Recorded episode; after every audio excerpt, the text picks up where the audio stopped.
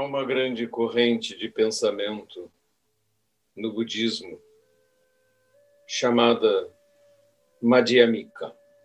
Essa corrente de pensamento enfatiza o fato de que o ensinamento de Buda sempre apontou para a moderação, para o caminho do meio, para fugir dos extremos e dos radicalismos de pensamento. Há um tempo atrás, gravei um vídeo sobre o pensamento binário, que é uma doença que às vezes assola os povos. Ao nos levar a tender, ora, para um pensamento extremo, um radicalismo de um lado, ora, para um radicalismo de outro lado, com propostas extremas, facilmente descambam para autoritarismos, violência e a imposição de um pensamento sobre os outros, tendendo a querer calar qualquer oposição, ridicularizar, insultar e, no extremo, usar o poder para impor suas próprias ideias.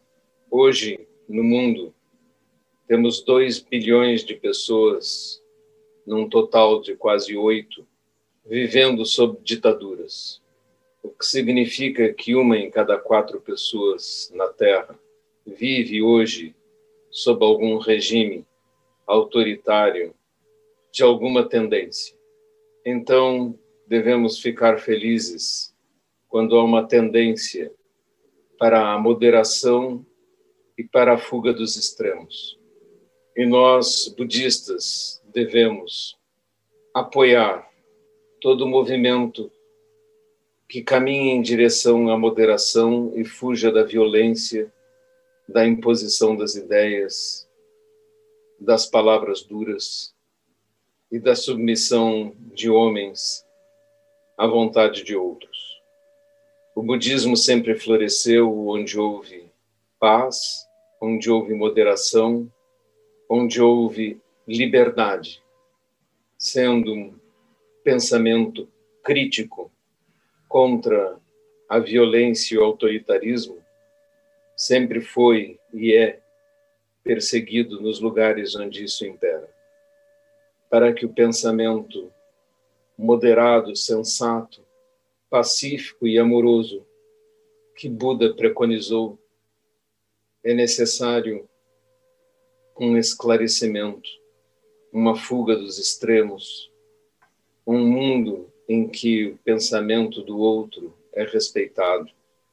Para praticarmos isso, inicialmente, pedimos sempre aos praticantes permaneçam silentes e não se envolvam em discussões violentas.